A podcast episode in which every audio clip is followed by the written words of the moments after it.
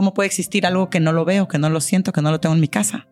Cualquier cosa que te haga sentir una experiencia es real, como sea, sea físico, sea digital, sea de la manera en la que lo vivas. Cuando tú lanzas esa butaca llena de 3.000 pétalos color rosa, para todos los que no conozcan el trabajo de Andrés, hay algo que de verdad llama mucho la atención porque es muy seductor, son sueños, quieres estar ahí, pero también hay un cierto engaño al espectador porque parece casi real. Mucha de mi obra es una expresión de una, de una sensación o como un sueño que no puedes irte al detalle, ¿no? De, de exactamente, te quedan como sensaciones de eso. Y yo intento escapar de la pantalla tanto como un pintor intenta escapar del lienzo. Impossible Furniture alcanzó cifras en subasta medio millón de dólares, 450 mil y la otra más de medio millón de dólares y además encabezados en los medios de comunicación. Se vende una colección de muebles que no existe. Es ahí esa parte provocativa. ¿Cómo te sientes en ese momento? Yo creo que hay dos cosas claves que me cambiaron la vida. Hola, ¿qué tal? Yo soy Lorena Pérez Jacome y esto es Arte en Diálogo, el nuevo espacio impulsado por Arte Informado en donde buscamos navegar el vasto universo del arte contemporáneo y darle voz a todos los componentes, a los artistas, directores, galeristas, coleccionistas, etc. Este es su micrófono, vamos a cuestionarnos juntos, vamos a encontrar algunas respuestas y sobre todo vamos a divertirnos juntos. Si les gusta, por favor suscríbanse, denle like y apóyenos a seguir creciendo en esta comunidad.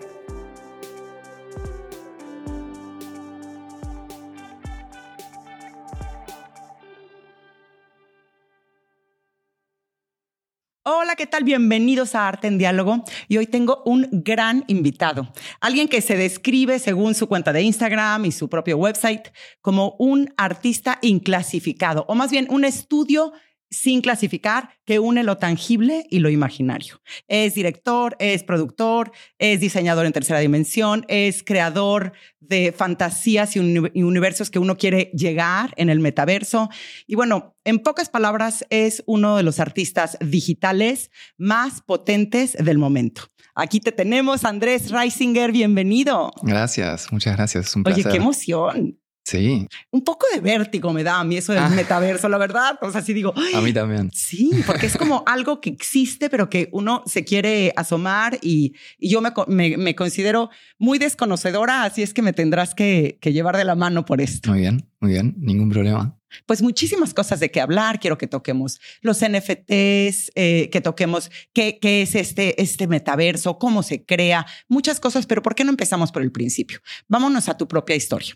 Tú eres argentino, naciste y creciste ahí, estudiaste música, 10 años en el conservatorio, ¿no? Sí.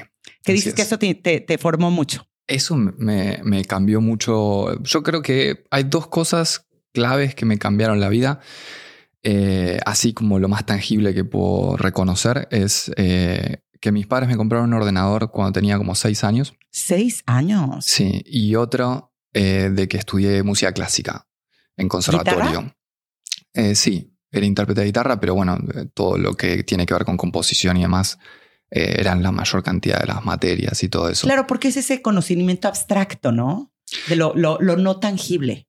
Sí, sí. Bueno, había una, algo de la traducción, ¿no? A lo, a lo matemático, porque mucho de la música en teoría, en, teórico, es la traducción y la bajada a símbolos, a, cosas que, se puedan, que te puedas comunicar con otros músicos y demás. Entonces, al final terminan generando una teoría de la música eh, occidental, obviamente, eh, en el cual todos nos ponemos de acuerdo en que existen estas notas que son estas, eh, y existe una nota entre medio de cada una de estas notas.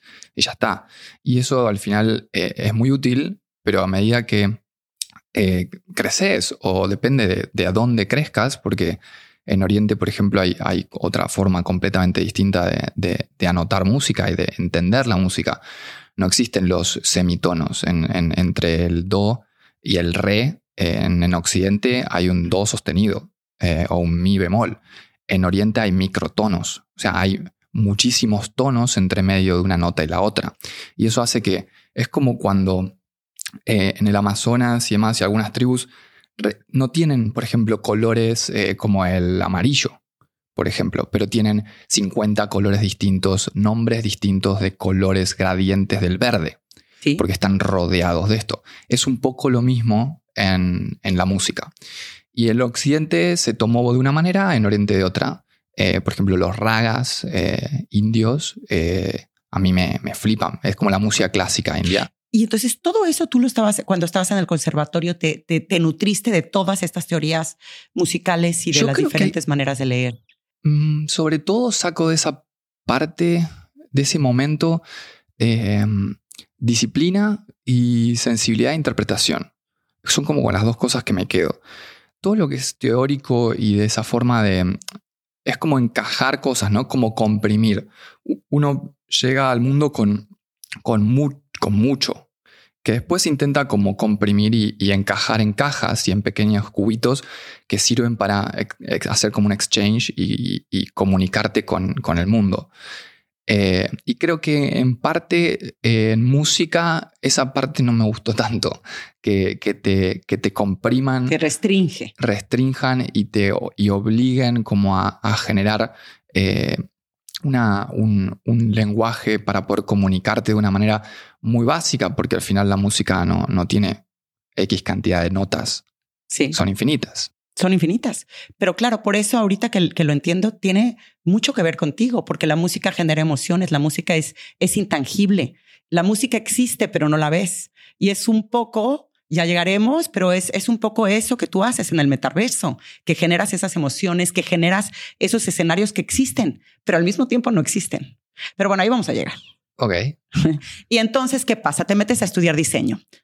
Eh, uy, fast forward. Ah, bueno, no, ¿qué pasó? Después de la música, ¿por qué la dejaste? No, básicamente, a ver, eh, em- empiezo con una conexión con lo- la tecnología muy fuerte, porque en el barrio donde yo vivía, en las afueras de Buenos Aires, era un barrio de inmigrantes, que en ese momento, eh, cuando yo nací y tenía, eh, empezó, empiezo a crecer, deja de, de ser un barrio de inmigrantes, de trabajadores, y pasa a ser como más un barrio eh, complicado, de conurbano, bonaerense, lo cual no, no me complicó en nada y, y- y me encanta ese barrio, pero mis padres lo vieron como una limitación eh, con respecto a que mis intereses no se estaban viendo reflejados en los mismos que tenían mis vecinos y, y la gente con la que yo me, me, me veía en el día a día, ¿no?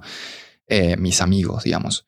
Entonces, con el acceso a un ordenador, eh, una computadora, desde tan joven, empiezo a, encontrar como esa ventana al mundo, a esos nichos que a mí me interesaban y que ninguno de mis compañeros eh, o amigos geográficamente cercanos podían como eh, darme algo sobre eso o tener intereses sobre eso, lo empiezo a encontrar en Internet, lo empiezo a encontrar en otras personas, obviamente un poco más grande y con acceso a Internet limitado durante las noches porque era más barato, y empiezo a conectarme con gente que nunca conocí, que tenía eh, otras edades, eh, que tenía los mismos intereses que yo, pero vidas totalmente distintas en distintas partes del mundo. Entonces ahí empiezo a entender y a, a darme cuenta de que yo no era el raro, sino que eh, solamente estábamos, estábamos eh, desperdigados por distintas partes de- del- del mundo. Entonces, em- em, al empezarme a conectar con esta gente, empiezo a aprender un montón. Empiezo como a, a potenciar eh, todos los intereses que yo tenía sobre las cosas que yo quería hacer. Casi siempre, en general, eran de crear cosas. Siempre me dio esta sensación de eh, jugar a videojuegos, cuando todos mis amigos estaban jugando a videojuegos, de pérdida de tiempo o de limitación, ¿no? De esta cosa de estar jugando bajo las reglas de alguien más que decidió y yo me ponía nervioso de quiero decidirlas yo. Entonces tú te cuestionabas desde, desde ese entonces y una temprana edad, Sí, ¿por qué no puedo yo estar eh, manejando estos videojuegos? porque y no tus puedo padres- crear. Y tus padres además te impulsaban, lo cual es raro porque yo como mamá le digo, no, no juegues videojuegos que te idiotizan, ¿sabes? Tenemos Eh, esta cosa Total, de sí, salte siempre- de ahí. Es que fue, era lo mismo, ¿eh? Pero eh, mis padres no tenían tanto ese problema porque no jugaba videojuegos, sino que me la pasaba en internet o en, en- en la computadora intentando crear los míos, de alguna manera. Entonces, no sé si en ese momento ellos eh, se daban cuenta de esa diferencia, Eso es lo que me pregunto. pero, pero me la pasaba muchas horas en, en- en la computadora creando cosas, haciendo Oye, pero cosas. entonces es un- has tenido una trayectoria muy solitaria, o sea, ese es un Sí. espacio de, de, creación, porque desde que tú no podías salir en tu entorno, es un camino muy, y el metaverso es muy solitario, ¿no? Eh, sí, a ver, no es el fin. Eh, quizás en, este momento la fricción que hay entre mm, los humanos y la tecnología es, es amplia, es mucha. Entonces eso genera mucha fricción eh, en el hecho de, comunicarnos y demás y, nos, y estamos como eh, solos en eso. Y, es muy frío y cuesta, ¿no? Pero no es el fin, es, solamente un, periodo de tiempo en el que hasta que eso empiece como a mejorar. Eh, que al final yo creo que vamos a terminar dando toda la vuelta, ¿no? y dándonos cuenta de que, de, que ya lo teníamos, el metaverso. Pero creo que hay algo en, en, esta, sobre todo en esta civilización en la que, en la que estamos, de que se la agarran con... Y estamos como enganchados en esa, en, poder eh, verificar eh, procedimientos y ciclos y cosas. Entonces, hasta que no son verificadas de manera científica, eh, de manera tecnológica, porque al final la tecnología es la naturaleza expresada por otros medios. Hasta que no es verificada, o sea... La tecnología es la naturaleza expresada por otros medios. Qué bueno está eso. Sí, como todo yo creo que la verificación es muy importante para, esta civilización y el hecho de que se verifiquen esos procesos eh, recién em, te da a entender que todo lo que estabas buscando afuera lo tenés adentro. ¿Pero qué quiere decir verificar esos procesos? Em, por ejemplo, las, la, forma de entender el mundo es tan abstracta, la forma de entender el universo, el cosmos, es tan abstracta que usamos herramientas, ¿no? recursos, eh, símbolos. La, matemática es un símbolo. Claro. Para intentar entender algo que es inentendible, inexplicable y no, no, podríamos llegar a entenderlo con nuestro cerebro y de manera eh, humana. Pero, y entonces generamos estos símbolos que nos ayudan a acercarnos de alguna manera poco a poco a esto, aunque sea de manera aproximada y nos lleve mucho tiempo y demás, pero esas verificaciones nos dejan tranquilos nos, calman. Pero al mismo tiempo, tenés disciplinas que llevan eh, quizás más de 5.000 años, como la meditación y distintas otras disciplinas, en la cual entendés cómo funciona todo, pero no tenés manera de bajarlo a, una, a unos símbolos matemáticos o explicación lingüística y demás. Bueno, es que yo creo que más bien lo que, lo que hablamos en otras eh, disciplinas, como dices, otras, otras maneras, es cuando tenemos una un, una un vistazo a lo que es la conciencia humana, que eso nuestra propia conciencia, nuestra propia mente. Dice, es otro tema que también espero que nos dé tiempo de regresar, pero es eso, es cuando te, te, das cuenta que eres uno con todo, entonces entiendes muchas más cosas. Y esto tal vez es lo que tú estás haciendo a través del metaverso. Exacto, sí, bueno, y también a través de, de, toda mi obra. Eh, digo siempre que yo creo para entenderme a mí, ¿no?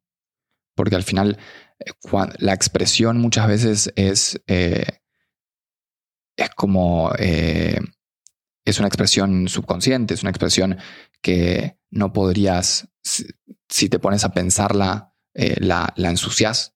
Con la expresión pensada es sucia, es como pasa por unos, unos lugares, por unos túneles, por unos filtros que la cambian con, con muchas cosas que hay en el mundo y muchas cosas que no son tuyas.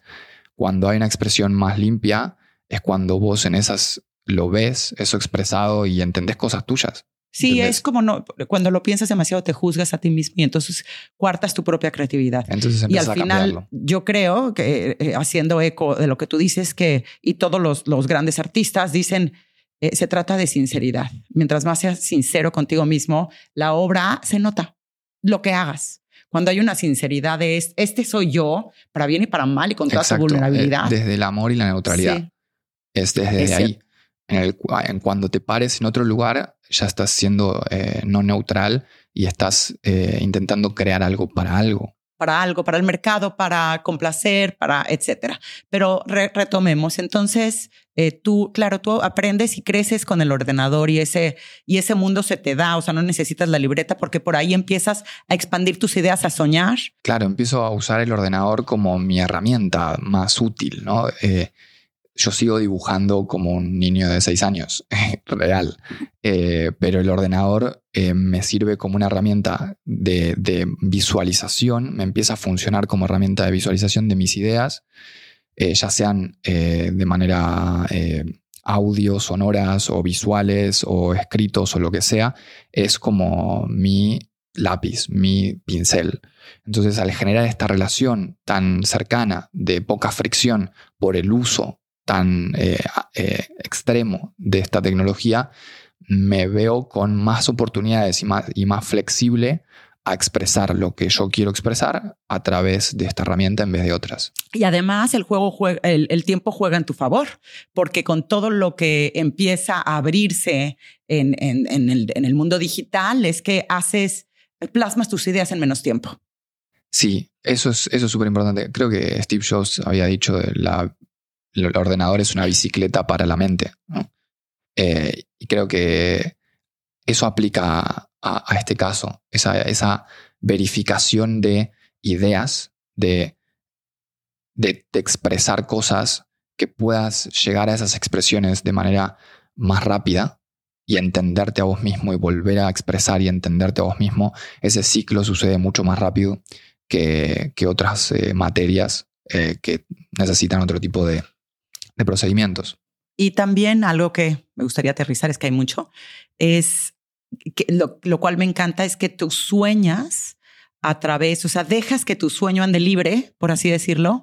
Primero lo sueñas, te lo imaginas y después lo traes a la realidad.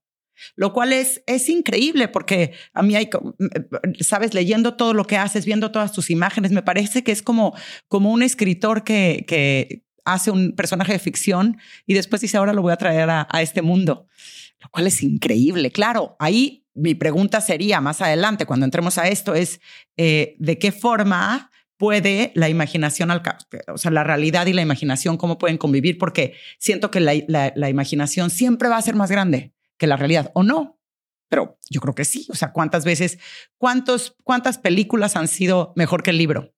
Porque tu propia imaginación vuela. Entonces, tú que te atrevas, habla de que tienes mucha valentía, pero también es ese riesgo de decir, bueno, pues ya lo he hecho, el takeover, ya lo he hecho y ahora lo voy a traer. Pero quiero que retomemos porque creo que no estamos yendo. Vámonos a, que te metiste ya a la universidad y, estudiaste diseño, decías estudiar diseño. Sí, en un, en un, momento me doy cuenta de que le estoy dedicando más tiempo a, a, hacer como las partes visuales de las canciones que grababa o componía que realmente componer eh, música. Pero bueno, la música me da una disciplina del hecho de practicar de horas eh, sentado con unas posiciones, con eh, una manera de interpretar, siendo como guiado, pero a la vez criticado por, por, profesores, intérpretes y demás. Me da como esa, esa mezcla de disciplina y sensibilidad que después Está, que está toda comprimida, ¿no? Yo no, no me costaba muchísimo salirme de estas teorías y estas cosas eh, aprendidas. Y en el momento en el cual eh, me, pongo a estudiar diseño en la, en la FADU, en la Universidad de Buenos Aires, que en realidad es una universidad de arquitectura, eh, y, la carrera de diseño era una de las nuevas, entonces muchos de los profesores o directores de cátedras eran arquitectos y por ahí viene un poco la mano de, quizás los arquitectos más locos eran los directores de cátedra de diseño, ¿no? Y, por ahí viene un poco el hecho de, mi exploración eh, volumétrica, de mi exploración más espacial y menos eh, plana, porque ellos siempre nos hicieron ah, eh, explorar luz, espacios, volumen y pensar en el, diseño, en, lo visual, desde todos los aspectos climatológicos y demás, como si fuese un arquitecto, pero aplicado a la comunicación visual. Y ahí es cuando, eh, sobre todo en, morfología 1, eh, eh, es cuando me, explota la cabeza, porque yo vengo con toda esta mochila de, información y de, disciplina y de cositas que no estaba pudiendo utilizar para nada más que para lo que ya sabía cómo usarlo o me habían enseñado a que se usaba para eso. Y llego a, a la universidad y llego a morfología y me dicen esto eh, lo invertís, lo fotocopias, lo agrandás, lo amplias, lo reducís, lo cortás en mil pedazos, lo volvés a unir y lo tirás al río y lo vas a buscar a la otra punta. Y ahí eh, me, me reventó, la, me explotó. Y ahí dije, claro, entiendo. Eh, estos recursos son, es todo lo que necesito. Estos recursos son, eh, sirven para todo. Es como la vida misma, ¿no? La información no es tan importante, pero los recursos para tratar esa información lo son. Entonces ahí empiezo a, producir mucha cantidad de, de obra, mucha. Y me empiezo a encontrar a mí mismo visualmente, porque hasta ese momento eran, hasta, hasta los 18, 20 años, eran aproximaciones a lo que yo eh, quería decir o a lo que yo era. Eh, y mucha de esa aproximación es, suele ser como muy parecida a otras cosas, ¿no? Que, que referencias, eh, cosas visuales que te atraen, que te generan intriga, misterio, claro, como todos, todos empiezan. Exacto. bueno, todos empezamos. De alguna forma eh, nos guiamos en, en, en, aquello que te inspira, que te gusta y por ahí vas creando tu propio estilo. Sí. Y, y ahí es cuando realmente empiezo a dejar eso y empiezo a encontrar cosas adentro mío, cosas mías y no, y no de, de buscar afuera para intentar eh, acercarlo a mí. Pero y entonces ahí también es cuando te das cuenta que, que ya tienes eh, lo necesario para soñar y para lanzarte a hacer tus propias creaciones y decides salirte de la universidad y empezar un nuevo camino. Sí, yo eh, apenas, em, bueno, mi, madre casi me mata porque tenía, yo tuve web con mi nombre, .com, desde que tengo, no sé, 10, ah, 12 años, en donde publicaba en esa web todo lo que yo iba haciendo sea eh, audio, sonido, composición o visual o lo que sea que hacía, o pequeñas programaciones de videojuegos y cosas, las publicaba todas ahí. era como mi manera de que esta gente con la que yo me conectaba, con estos foros y demás, eh, me conocieran, ¿no? Era como mi. Mucha gente ponía en sus nicknames de ICQ eh, una parte de una canción, yo ponía en mi web, porque era como la parte, lo más, lo más rápido para conocerme, ¿no? Y entonces, gracias a eso, me empiezan a, llamar muchas agencias de, de, visual y de cosas para hacer, para crear visuales para ellos. Eh, y claro, mi madre es como, estás en la escuela, no vas a trabajar de ninguna manera. Entonces, apenas eh, empiezo la universidad, eh, empiezo a trabajar. Porque yo entendía que esta, gracias a la disciplina, entendía que la práctica y, y el acercarme a la mayor cantidad de personas que hayan intentado llegar a lo que yo estoy llegando o a lo que yo quiero llegar desde distintas perspectivas, me iba a ayudar a, generar. claro. Eh, y, y, entonces empiezo a trabajar. Trabajaba desde las 9 de la mañana hasta las 7 de la tarde y ahí a la noche iba a la universidad a estudiar. Y para mí eso yo lo recuerdo como de los momentos más felices y hermosos de mi vida. Porque era absorber, era una esponja absorbiendo todo lo que podía todo el tiempo, durante todo el día, y era, estaba haciendo lo que yo amaba. Y al tener tan poca responsabilidad sobre nada, eh, tenía mucha diversión y aprendía mucho. Y en pocos años paso de ser como el, el, jovencito de 18 años eh, de la universidad en estas agencias a ser el, eh, el, que dirigía. Entonces ahí es cuando empiezo a tener profesores en la universidad que en realidad querrían estar en, querían mis puestos en esas agencias.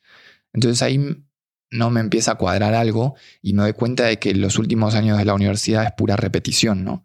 De estos recursos que aprendes en un principio que te abren eh, este portal, eh, después se vuelven como una manera de verificar de que los aprendiste y que puedes usarlos de manera correcta o de manera rica. Y eso ya me aburría bastante. Entonces, eh, en ese momento me llama quien para mí era como eh, de mi...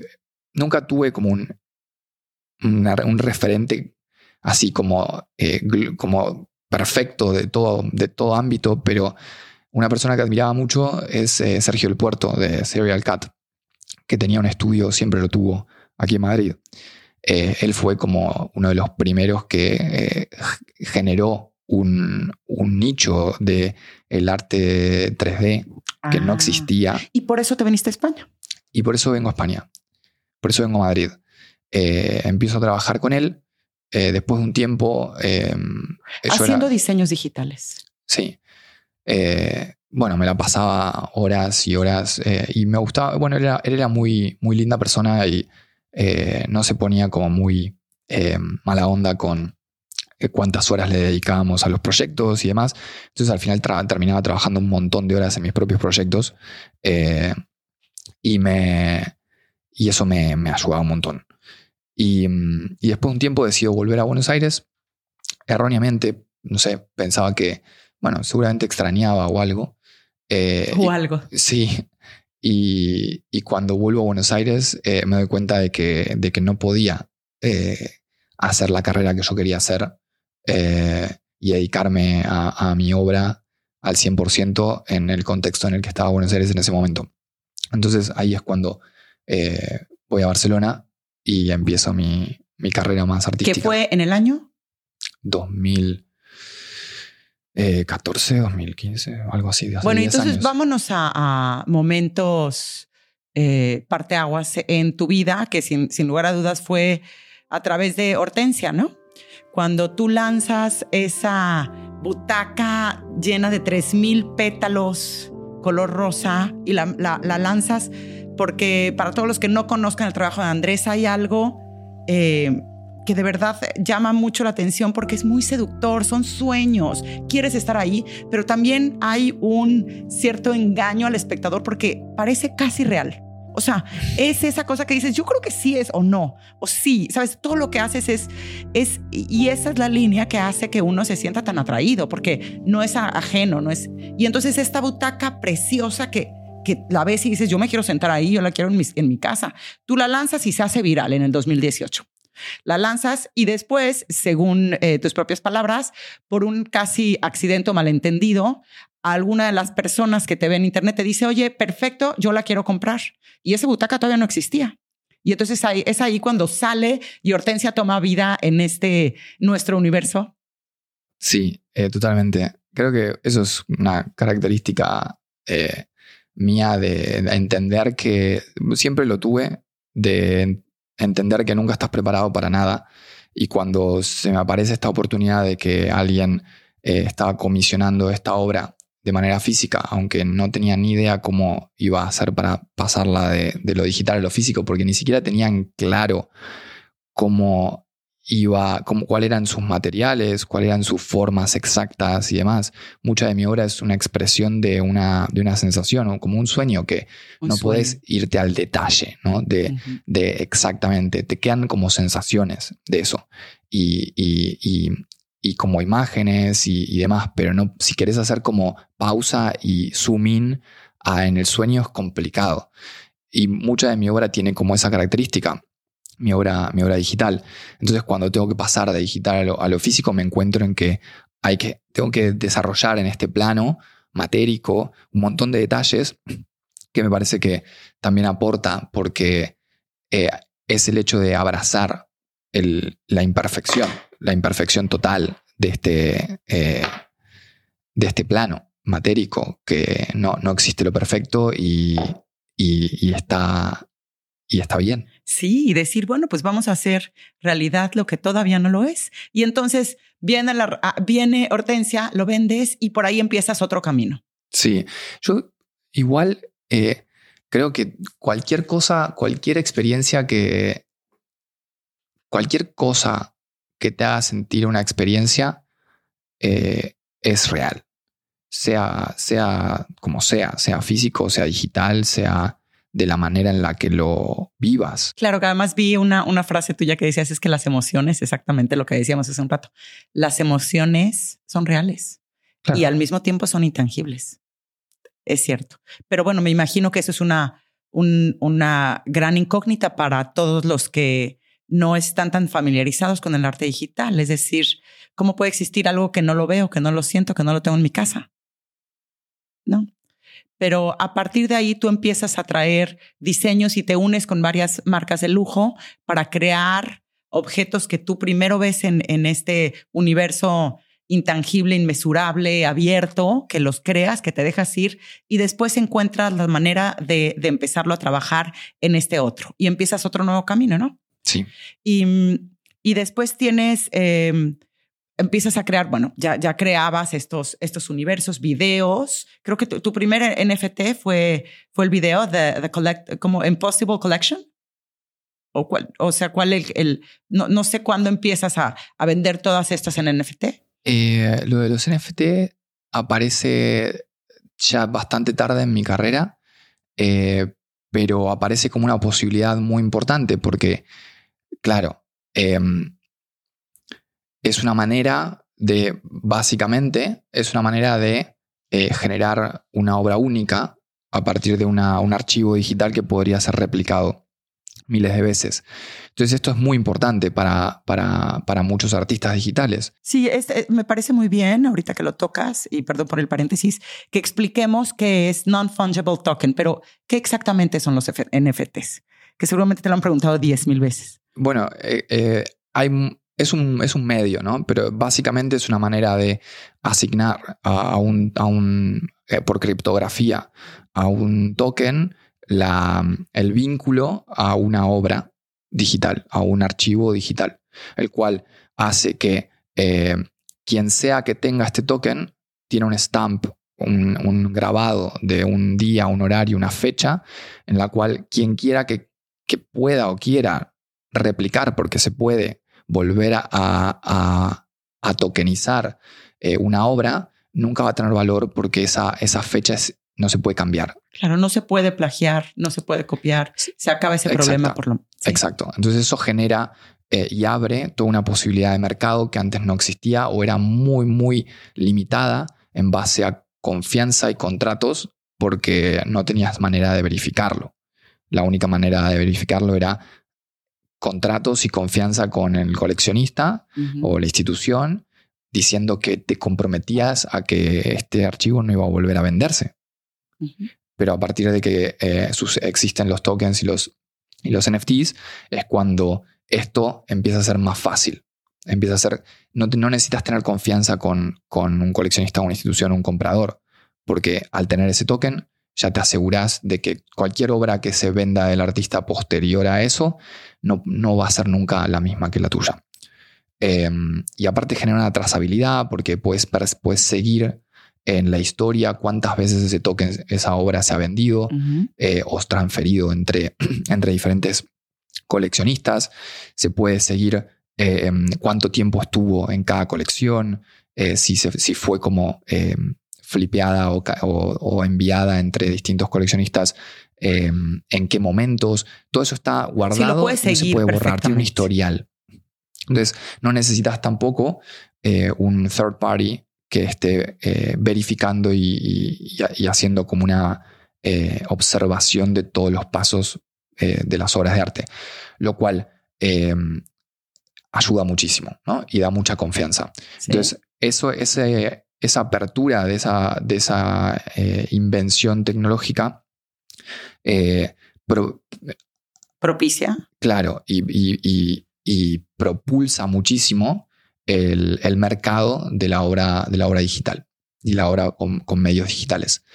Eh, y una de las primeras series que, que tokenizo, que eran obras anteriores, pero que al no existir la tecnología no se podían, no las había podido tokenizar, es eh, Plastic Rain. Y, entonces tú la, tú la lanzas y esto también para los que no entendemos tanto del NFT, eh, el que el coleccionista tiene el derecho a ponerla y entonces vives con la obra que lo puedes proyectar, la puedes usar como tú quieras en realidad virtual, la puedes tener en una pantalla en tu casa, es así. Sí, mi obra eh, digital, hoy en día digitalmente hay, no hay muchas posibilidades para experimentar eh, la obra digital eh, físicamente, ¿no? O tenés pantallas, o tenés proyecciones, o tenés prints de algún frame de un video, o si es una obra eh, que es steel, será el steel, el frame de, ese steel. Em, lo cual eso lo hace limitado hoy en día, de la manera en la que puedas experimentar esa obra. Y por eso yo desde, desde el principio que empecé a, tokenizar y trabajar con, con obra digital, la mayoría de mis obras digitales tienen parte física que y yo intento escapar de la pantalla tanto como un pintor intenta escapar del lienzo. Eh, porque es, lo, es, la, es, la, salida fácil, ¿no? Es, la, es, la, es lo más fácil de, de, lograr, de hacer. Se pone una pantalla y ya está.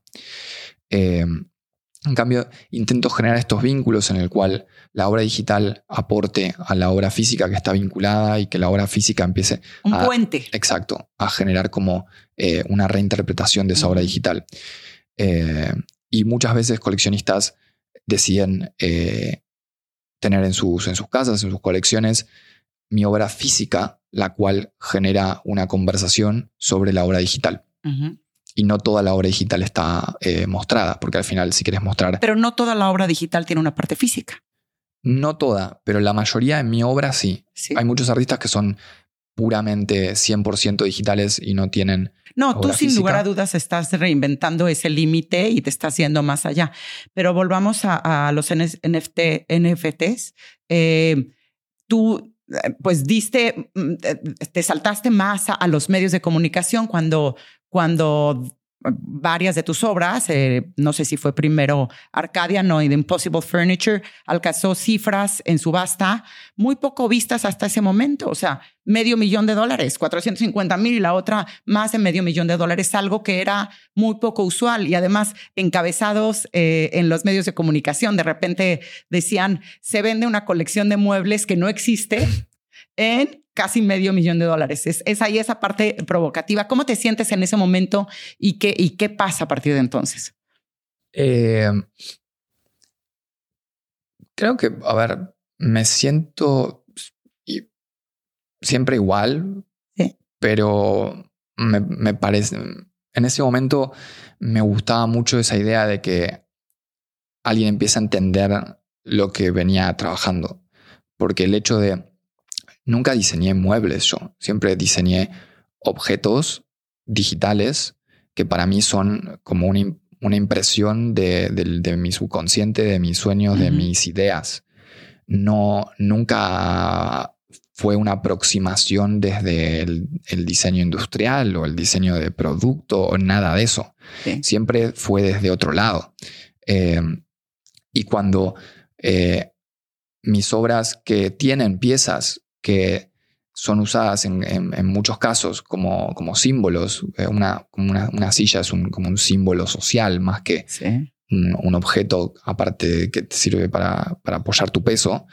Eh, cuando no sirve para eso, pasa a ser eh, como un, una, un, símbolo más de la obra, de la obra visual. Entonces, cuando empiezo a, a darme cuenta de que había coleccionismo que entendía mi forma de ver eh, los objetos no, como un fin, no con un fin eh, funcional, eh, básico, lineal, de esto se parece a una silla, entonces es una silla, es cuando me, empieza a, me empiezo a motivar un poco más, ¿no? El hecho de... Sí, es como una validación de, sí, es lindo. y, asumirte, que me imagino que, o no lo sé, cuando te asumiste tú como artista, pero ahí es, es, es que alguien te valide y que tenga ese diálogo directamente contigo. ¿No? Sí, sí, es lindo. No cambia la forma en la que trabajo, eh, pero, pero es lindo. Se, se siente bien esa, ese, esa validación. Bueno, y a partir de entonces, como decíamos, te empiezas también a unir con varias marcas de lujo y en ese vínculo tienes algunas sacas de de tus obras virtuales ciertas cosas, como por ejemplo olores, que me parece también muy interesante de Smell of Pink, que, bueno, para empezar, hablaremos de que para ti el color neutro es el rosado. Que, que, te parece que es el color como de la piel, de, del womb, de, de, de, la placenta, y entonces es un color muy natural y tienes un, un color rosado que ya está registrado, ¿no? Sí. Pink Reisinger. Sí. Así como este, el azul de Yves Klein. Sí. Ya lo tienes. Em, y entonces sacas lo que no existe, lo sacas a este mundo que es, porque una cosa que no tenemos en el metaverso es olor. Y entonces tú, tú agarras esos pequeños elementos para tratar de hacer una experiencia mucho más integral. Sí. ¿Cierto? Sí. Y aparte hay, hay algo de de esta eh, intangibilidad de, de, muchos medios de, que, me, que me gusta mucho por, por un hecho de que siento que no es lo mismo, obviamente, haber nacido en los 90 y hoy tener 30 años que haber nacido en los 70 o así. Cada época, cada artista, cada momento es un poco su obra el reflejo de ese momento. Sí. Y yo creo que en mi caso, eh, y cuando nací y mi, y mi, vida y el contexto en el que estoy viviendo, es un contexto fragmentado, un contexto que es como una explosión de pedazos, ya no existe como eh, una historia, existen millones muy cortas y están todas enredadas y volando. En diferentes tiempos, en diferentes esferas, en diferentes... Te digo que es ahí en donde me da vértigo, que me encanta, pero no lo sé. Y por ejemplo, cuando estaba leyendo de esta colección tuya de, de objetos, que dices algunos se van a hacer eh, tangibles para que los puedas, como bien decías, poner en tu casa, pero otros se van a ir a otros universos, como por ejemplo Minecraft, que es el que yo conozco por mis hijos. Y entonces eso, eso sí blows my mind, decir, tú estás comprando algo que no lo vas a tener en tu casa, pero lo vas a poner en un universo en donde muchos lo van a disfrutar. Y entonces es esa validación de ese otro universo en donde tú estás comprando allá y poniendo esa obra es, es de Andrés y es, es de, de tal coleccionista y se la cedo a ese universo. Pero es una forma muy diferente de entender el mundo, de entender el arte, de entender la realidad. Eh, sí, cuando un videojuego eh, pasa a ser eh, un contexto en el cual personas pasan mucho tiempo en él, se vuelve muy importante, ¿no? Y se vuelve cada vez más eh, modificador de experiencias y creador de experiencias. Y me parece que no tiene por qué quedarse como en, ese videojuego, en un videojuego, en, una, en una cosa que está separada de la realidad, porque al final muchos de estas personas que yo conocí cuando era eh, niño eh, a través de foros y demás, para mí me, me han cambiado la vida gracias a conocimiento que tenían y me han trasladado a mí o demás. Y creo que eso sigue sucediendo y más aún en estos videojuegos, en estos entornos digitales, virtuales, en el cual hay un intercambio constante de personas con otras personas del mundo a través de sus personajes, así como lo eran eh, antiguamente eh, cuando tenías un nickname y, no, tenía, no revelabas tu propio nombre, eso empieza a evolucionar al punto de que tienes un avatar, que puedes decidir cómo se ve, puedes decidir cuál es su voz, su tono de que, es tu identidad digital, ¿no? tu, identidad, tu identidad virtual. Y creo que en un mundo en el cual eh, estamos en un, en un, metaverso, o sea, eh, lo que pasa es que nuestra manera de acceder es a través de un móvil y eso nos distancia un poco, eh, es muy importante esa idea de poder generar experiencias tan realistas y tan eh, eh, life changing en, en todo entorno en el cual una persona pase tiempo y decida generar intercambio. Sí, aparte es donar a ese, a ese otro mundo que sin lugar a dudas sigue creciendo y cada vez ocupa más de nuestro tiempo y, seguramente lo hará eh, año con año, porque si vemos las generaciones que vienen ahora, es algo que ya entienden y, se, comunican por ahí. Entonces es, es darlo a ese mundo para que también ahí exista, exista pues todo lo que existe en esto, no todo lo que nos hace. Y, no, es un reemplazo de ninguna manera, eh, o por lo menos así lo entiendo yo y lo veo yo. No es que la, la virtualidad viene a reemplazar eh, algo físico o algo eh, que se puede tener a nivel matérico. Es solamente un layer on top of it. Es un layer que se, se, pone por encima de para enhance, para agregar más experiencias. No para limitarlas, achicarlas, comprimirlas y reemplazar otra cosa.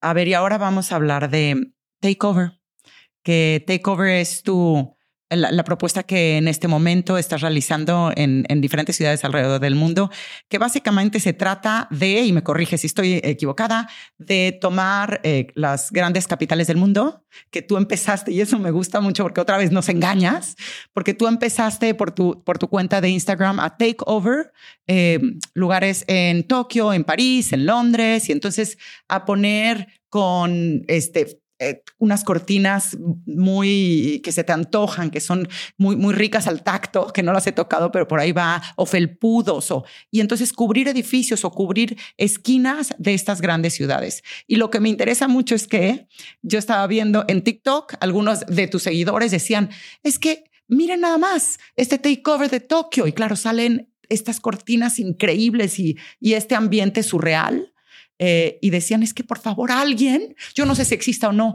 pero alguien haga lo posible, que, que vaya a existir. Y entonces, una vez más, primero sueñas en ese metaverso y ahora ya estás empezando de verdad a take over ciudades y empezaste durante Miami Beach en el 2023. Qué bien. Exacto, sí.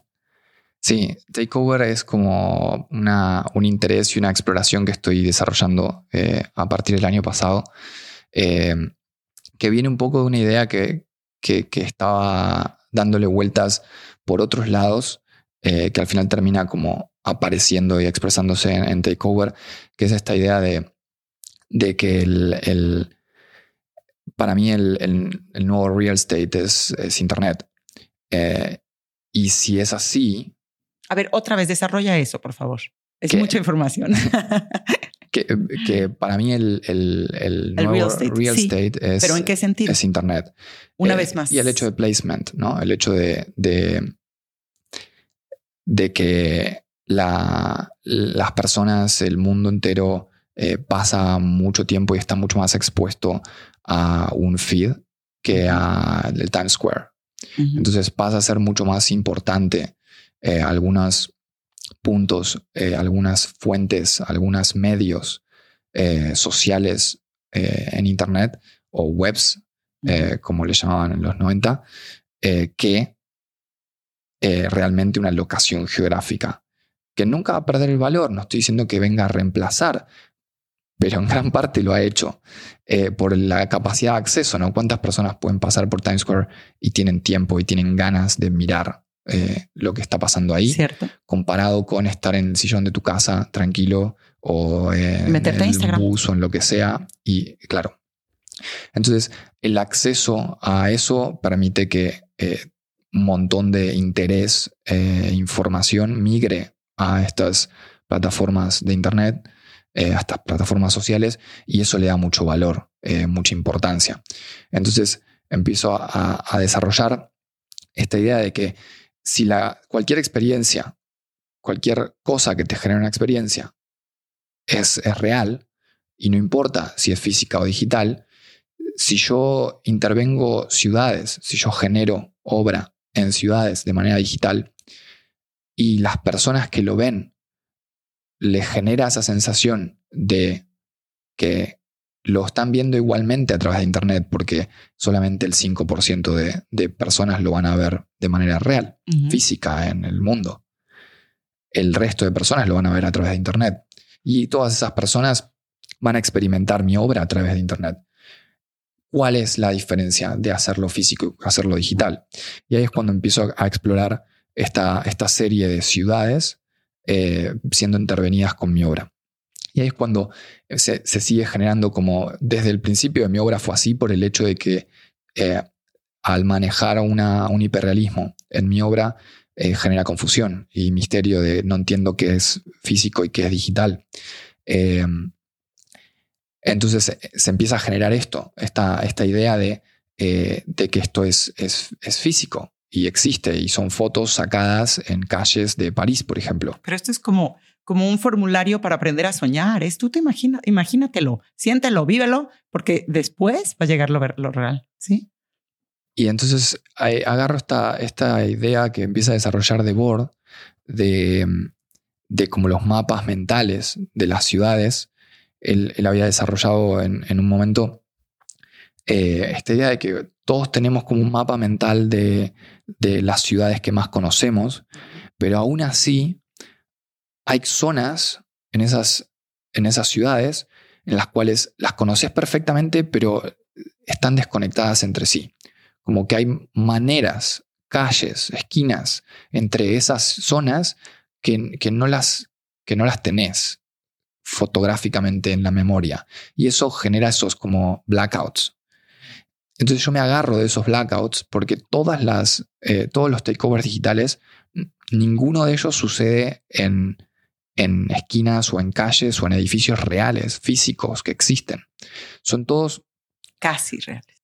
Casi eh, uso identidad de esas ciudades, objetos, partes, colores, eh, símbolos que, esas ciudades tienen y genero eh, esquinas que no existen, pero que son tan parecidas a cualquier otra esquina de París que hasta un parisino que vivió toda su vida en París diría que es París, pero no sabe qué esquina es, que la gente se confunde. Y eso me parece eh, muy interesante, el hecho de poner un layer por encima de una ciudad que existe, que es física, y agregarle otras zonas, otras esquinas, más partes, ampliar ese mapa de manera virtual. Pero entonces, ¿qué pasa cuando lo empiezas a hacer de manera real? O sea, entiendo este ejercicio, pero este ejercicio está en esa línea de lo surreal, de lo mágico, de lo misterioso. Y ahora que ya lo estás haciendo de manera física, ¿cómo lo, cómo lo trasladas y cómo lo, lo traduces? Yo, lo veo como los takeover físicos, los entiendo y los veo como un portal. Es un portal para eh, que las personas entren a mi sueño las personas muchas veces es difícil encontrar esa, entrada a un sueño porque queda muy lejano a una obra virtual, a una obra digital, conceptual. Pero una obra física es muy clara y tiene una materialidad y tiene unos límites exactos eh, y esa obra funciona como un portal. No, no es eh, solamente una materialización de una obra digital, sino que es un portal para que la materia entre a lo digital. Es un portal para que la materia entre a lo digital. Ok, es como, como una, sí, es como decirle, mira, sí existe. ¿Y, y cuál, cuál, ha sido la, la, reacción de la gente con, con este primer takeover? Es muy interesante porque se vuelve casi un, un proyecto político cada takeover. Eh, ahora estamos haciendo varios eh, en los próximos meses. ¿En dónde? Em, bueno, ahora el, más próximo es en Saudi, en Jeddah. Eh, y cada uno de estos proyectos se vuelven proyectos políticos por la cantidad de gente involucrada, la, cantidad de gente que hay que involucrar y buscar maneras de, liarlos en este, en este, en este rollo, eh, que me divierte muchísimo. Es completamente distinto a, a lo que hago en mi obra digital es, incluir gente que no tiene nada que ver con el mundo artístico a hacerles entender este sueño y que se monten en él, lo cual es dificilísimo. Pero es muy lindo porque cuando encontrás gente que se monta en este sueño, te das cuenta de que lo, único que están esperando es que, que, este sueño se les presente adelante de ellos, ¿no? que siempre lo tuvieron adentro, pero que no, no, no hay una expresión en el mundo. Y cada uno de estos takeovers, sobre todo, bueno, el de, el de Miami, me, me, pareció importantísimo el hecho de la interacción con la, con la gente. o sea, es cambiar la manera en la que interactúas con tu ciudad, con la ciudad en la que estás en ese momento, a través de esta intervención gigantesca que claramente cambia de tu, tu, tu trayectoria. Si vos estabas pensando todos los días pasas por esta calle y te encontrás con eso, sea lo que sea que estás pensando, lo dejas de pensar. Y creo que ahí hay algo muy poderoso. ¿Cuánto dura el takeover? Depende de cada uno. Eh, hay, hay, el de Miami duró 10 días eh, y estamos eh, planeando otros que están en los cuatro meses. ¡Qué bien! Y después el takeover, ¿qué viene? ¿Quieres abrir un estudio de arquitectura en el metaverso, cierto? Sí, bueno, yo tengo una, tengo una visión, pero no me gusta mucho eh, ponerme como eh, metas muy fijas. Es al revés, lo entiendo. Sí, porque creo que esas cosas no terminan... Te restringen. Sí, ayudándote a donde vos querés llegar, pero, pero eso significa que tenés que estar como muy en, la neutralidad Muy abierto. la, la mayor parte del tiempo para poder eh, reflexionar sobre las decisiones que se te, las, las oportunidades que se te aparecen y las oportunidades que puedes generar.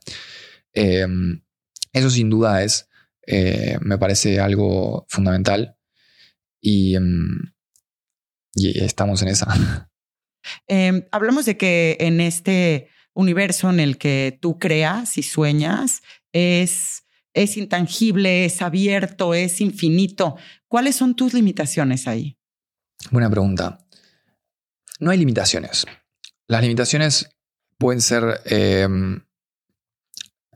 por un lado, impuestas por la tecnología que uses, pero si la tecnología que usas responde eh, contemporáneamente, las limitaciones se vuelven cada vez menores, lo cual es un problema, porque al tener muchas posibilidades y tener pocas limitaciones, difícil hacer algo con eso. Claro, porque a veces se vuelve overwhelming, como decimos. Es demasiado lo que puedes hacer. Exacto.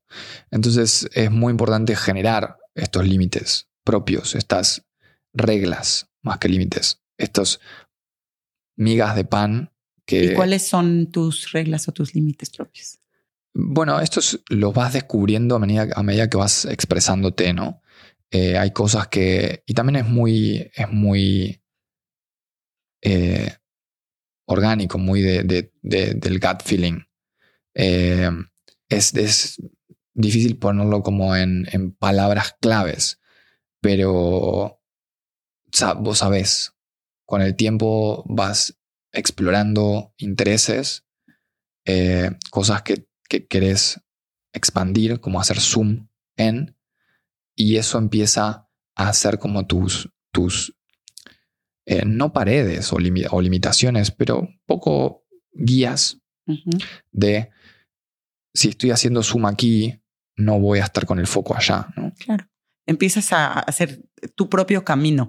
¿Y qué es lo que tú quieres eh, dar o qué te gustaría expresar a través de tus creaciones? ¿Qué es lo que nosotros como espectadores crees que podamos tomar? O sea, ¿qué, qué, le regalas a la gente con cada una de tus obras? No sé cómo se toman de, de, desde el otro lado, pero desde mi lugar, eh, desde mi espacio, eh, hay, hay, honestidad y transparencia pura de mi obra es parte de un proceso toda obra mía es como si fuese una fotografía de la, de la vida de una persona, ¿no? Eh, no es ni mejor ni peor ni nada. Voy pasando por procesos de vida, procesos emocionales, procesos de, todo tipo, y esas obras son fotografías de esos procesos. Y esas obras van cambiando, en algunos momentos se mantienen, en algunos momentos hago como una exploración más profunda de algunas cosas y en otros momentos se vuelven como más eh, salpicado de eh, distintas experiencias. Pero creo que lo vería como de esa manera.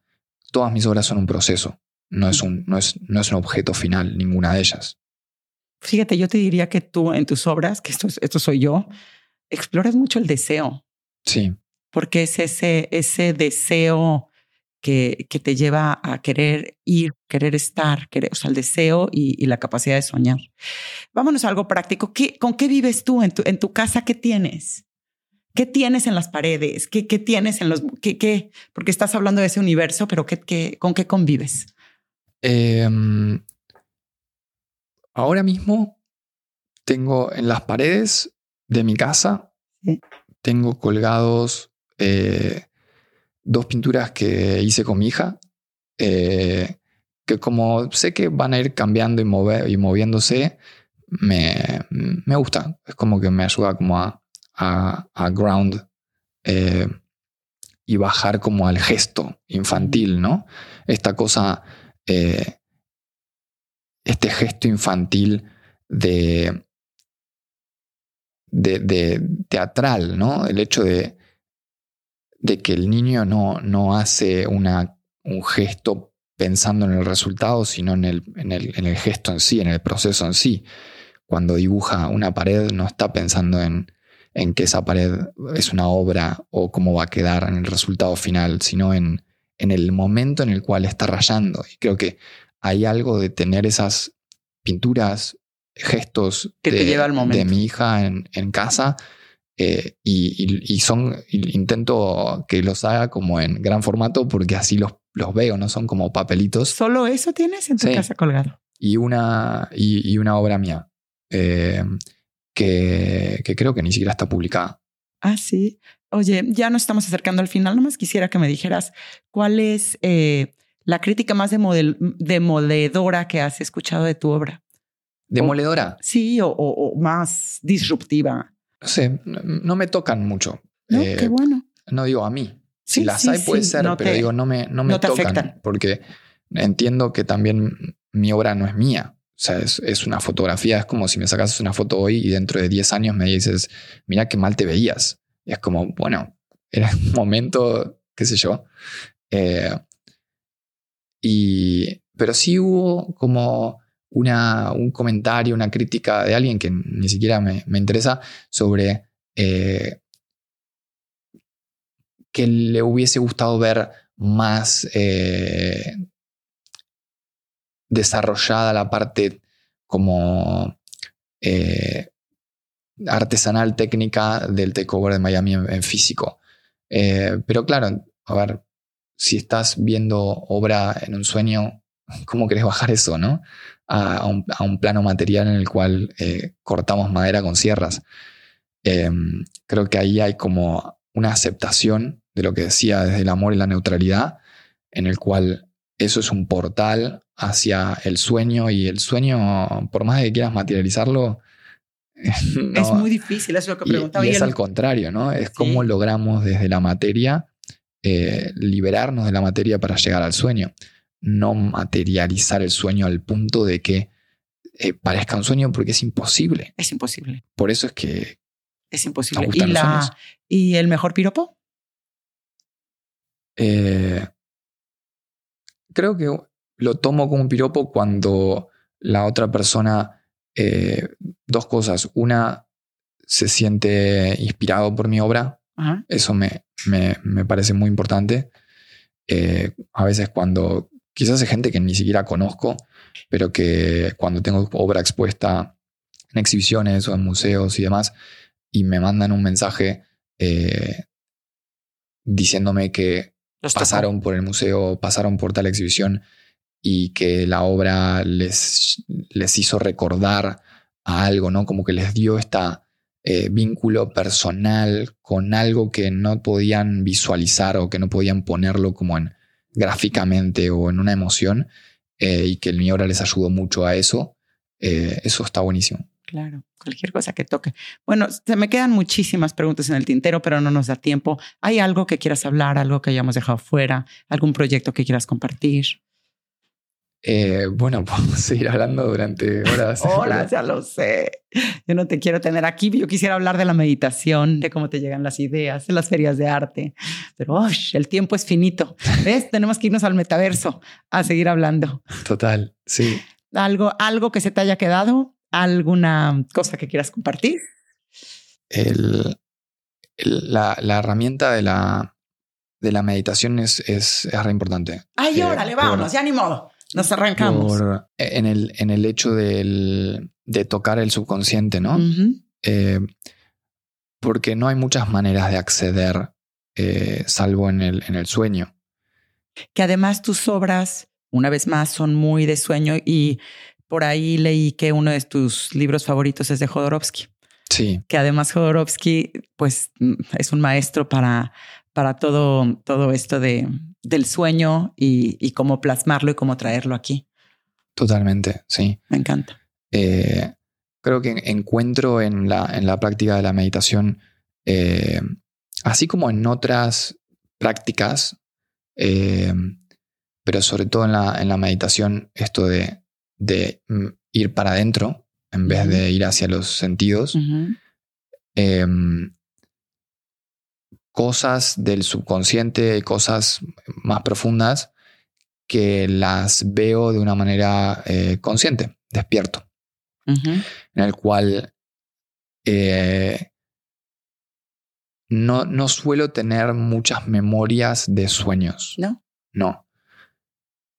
sé que sueño y a veces me quedan como una foto cuando sé que hay otras personas que tienen como videos completos guardados de, Yo sueño de sueños. muchísimo, tengo diarios de sueños, sí. Eh, yo tengo fotos, como el resto es como sensaciones, pero imagen es foto. Y, mm, y entonces accedo como a esta, a esta visualización de, de esas imágenes para poder definirlas, porque es lo que te decía, es como eh, las fotos que me quedo de sueños o de meditaciones son como si estuviese entrecerrando los ojos o como una persona que, que, eh, está perdiendo la vista, Sí. que ve como todo blureado fuera de foco, que entendés perfectamente todos los objetos, pero que si me tenés que Pero no decir, hay una claridad. exacto, de qué material es la pared, de qué material es esto, como que ahí eh, hay dudas, podría ser un- infinitas posibilidades. Entonces en el hecho de bajarlas a obra visual, eh, me, me ayuda mucho a explorar eh, Claro. esas imágenes. Pero, ¿y meditas todos los días? Sí. ¿Y qué Salvo muy pocos días que...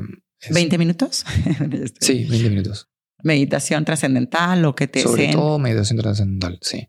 Eh, a veces cambio algunas otras técnicas, pero es la que más me ayuda a, a eso, a meterme hacia adentro y, Totalmente. y, y, eh, eliminar los, los sentidos. ¿no? Eh, estoy, preparando una, una exhibición eh, ahora para este año de una serie de, de obras que eh, las voy a dividir en dos, dos exhibiciones distintas eh, que parten de, de estas imágenes de, de las meditaciones y, de, y, de- y como estos sonidos. Hay veces es como que es- escucho eh, música que, que no existe. ¿Qué? Clarísimo, es clarísimo. Como que me gustaría agarrar el Shazam. ¿Y no la y- puedes, no la puedes que este, componer? eh, y son aproximaciones, ¿no? Claro. Como que vas a, a enfrentarte a estos instrumentos que tienen X cantidad de notas que al final, entonces la tenés que, es como lo que, Sí. eh, ah, que pensaba que la tela era más así. Sí, son, el sueño la son aproximaciones, sí. claro, Pero se te nota tu, tu meditación, transpira en tu obra. Se te nota porque hay que, hay que saber asomarse y además cuando te asomas y entiendes que no hay tiempo, que no hay espacio, que todos somos uno, entonces puedes entender el, el- este metaverso, este universo virtual en donde todas las posibilidades suceden al mismo tiempo. Mira que yo no entiendo de eso, pero entiendo de lo otro. Sí. Ay, pues fantástico. Qué ganas. Nos vemos en el metaverso y además te voy a invitar la próxima vez para que terminemos una parte 2, si te parece, muy bien. Sí, porque demasiado de qué hablar. Pero. Andrés, muchas felicidades y muchas felicidades por hacernos soñar a través de tus obras y mucho éxito y mucha suerte en lo que, en lo que viene. Gracias, gracias. Es un placer haber hablado con vos en esta conversación y gracias por tenerme acá. Gracias a ti.